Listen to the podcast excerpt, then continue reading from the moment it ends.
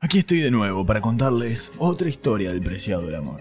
Voy a relatar uno de los viajes más largos de nuestro querido crucero. Las cosas iban como de costumbre, teníamos pasajeros más que distinguidos en el barco, en este caso el conde Pacos y su, permítame decirlo porque ese era el título, mamadera personal, Atilion Garridon. Juntos compartíamos una cena de gala. Carrión, acá no, haceme el favor, acabo de comer, podés incorporarte y ser una persona normal por un ratito. Bueno, señor, disculpe, usted sabe que mm, yo me debo a mi trabajo. Carridón, me la dejaste abierta. Perdón, señor. Le decía que el manejo de artistas es un buen negocio. Ah, es fantástico, el mejor. Yo los compro cuando no están en un buen pasar económico, ¿no? Cuando no tienen ni para comer. Y después se los vendo a algún príncipe o duque europeo por un precio mayor para que ellos lo tengan en sus palacios. Interesante, interesante, muy bien, muy buen negocio, caballeros, la verdad. Es que la comida me ha generado una necesidad de distenderme, aflojar mis músculos, así que Eh, Garridón, una para el capitán, dale, y no me hagas caras feas, ¿eh? No, por favor, conde Paco, a mí me gusta la suya, ¿no? Nada, tranquilo, tranquilo. Me refería a que sería bueno que vayamos al salón de cigarros. A fumar algún habano, quizás. Garridon era incorregible. Ante cada concepto vertido por el conde Paco, se encargaba de afirmarlo, incluso exagerarlo. Siempre tenía que reiterar las opiniones de su amo. Pero no se quedaba ahí, las radicalizaba y lo hacía con una vehemencia que resultaba simpática. Así fue que nos dirigimos hacia el salón de cigarros. En el camino, Garridon trató de abrirle la cremallera seis veces más al conde, pero este insistió en que no era un buen momento. Enos aquí. El salón de. Esto parece Londres. Inglaterra entera. Eh, Más que el salón de cigarros, parece el salón de la tos. El salón del cáncer de pulmón. ¿Por qué carajo no ventilan después de que viene Jesús Quintero? Me pregunto. La verdad es que se hace difícil ver con claridad en este cuarto lleno de humo. No se ve un carajo la vela, señor Dis- Paco. discúlpeme, conde Paco. Eh, espero no, no lo toma mal, ¿no? Pero. ¿Es necesario tener que aguantar a este individuo confirmando todo lo que usted dice y aumentando sus conceptos, exagerando sus palabras?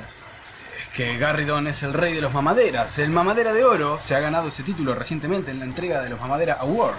Sí. Lo recuerdo como si fuera hoy. A continuación, el momento más esperado de esta noche mamadera. Les pedimos a todos que se incorporen y presten atención a esta instancia, porque vamos a entregar el mamadera de oro. Y los nominados son los siguientes. El soldado Abdalá, un árabe que obtuvo su galardón en el rubro mamadera política, competirá con Enrique Wolf, que fue reconocido anteriormente con el cetro al mamadera televisivo, y por último, Atilio Garridon, ganador anteriormente en el rubro mamadera empresarial y en el deportivo también. Y el mamadera de oro es Atilio Garridón ya está subiendo. Después lo felicita, muchachos. Tengan en cuenta que si cada mamadera va a felicitar al señor Garridón, llega a recibir el premio mañana de mañana. Ahí está. Gracias, gracias. Garridón, el micrófono es suyo. Para hablar, Garridón, para hablar. Ah, gracias. Perdón, de formación profesional. Quiero decirles que para mí fue un honor que mediante este concurso haya podido conocer a cada uno de los miembros del jurado y a los jurados también. Quiero dedicárselo a mi familia por todas las veces que llevé trabajo a casa. Uno trata de tragarse todo lo malo de este trabajo, pero a veces no puede. Y por último, no es por ser mamadera, pero creo que los otros dos ternados son excelentes en su trabajo. Gracias, muchas gracias. Entre asqueroso y conmovedor, Garridon.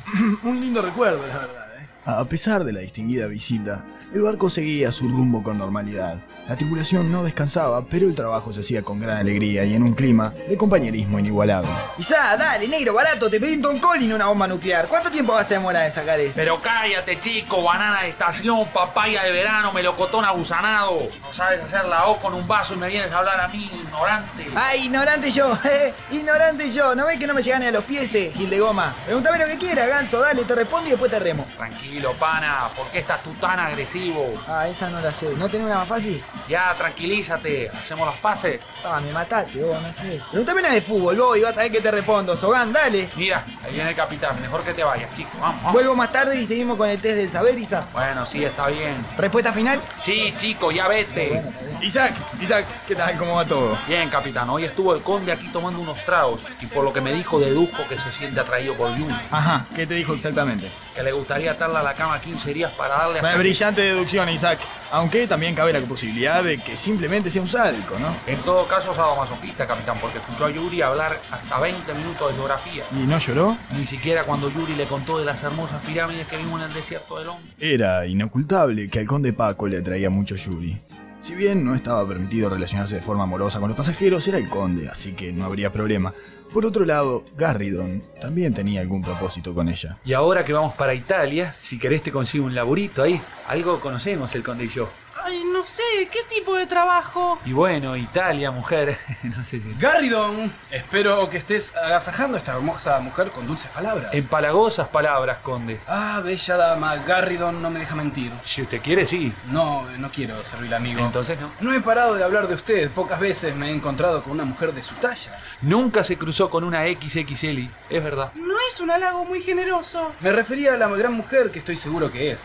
Garridon interpretó mal, usted es de las mejores, si no la mejor. El que me conoce a la perfección es capaz de corroborar que toda mi vida busqué una mujer así. Y en vidas anteriores también. Ay, no debe ser tan así. ¿Qué me vio? Garridon, si miento quiero que me corrijas.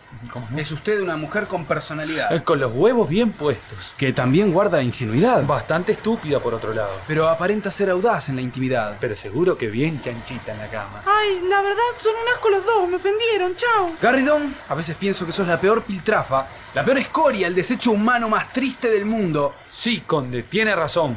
Soy el... Ah, me cagó. Estás despedido. No, conde Paco, no me puede hacer esto. Llevo un hijo suyo en mi estómago. A lo mejor se quedó atorado en la laringe, pero en algún lado lo llevo. Deben ser varios a esta altura. No me haga esto, por favor.